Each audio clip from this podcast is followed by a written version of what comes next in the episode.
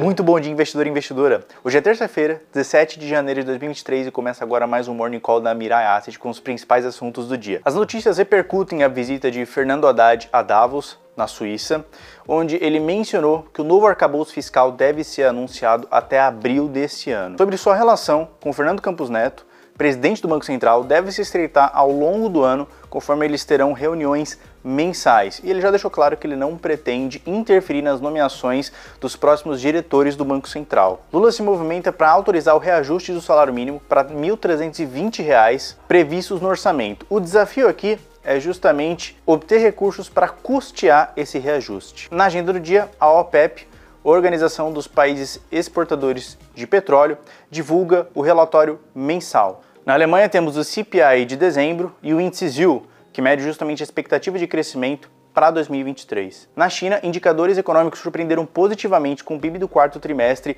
crescendo em 2,9%. O PIB chinês cresceu 3% nos últimos três meses e uma consultoria global aponta que o crescimento da China vai ser mais rápido do que o esperado, justamente por causa da forte demanda em energia que vai afetar a inflação global. Esses foram os principais assuntos do dia. Agradeço sua atenção e bons investimentos.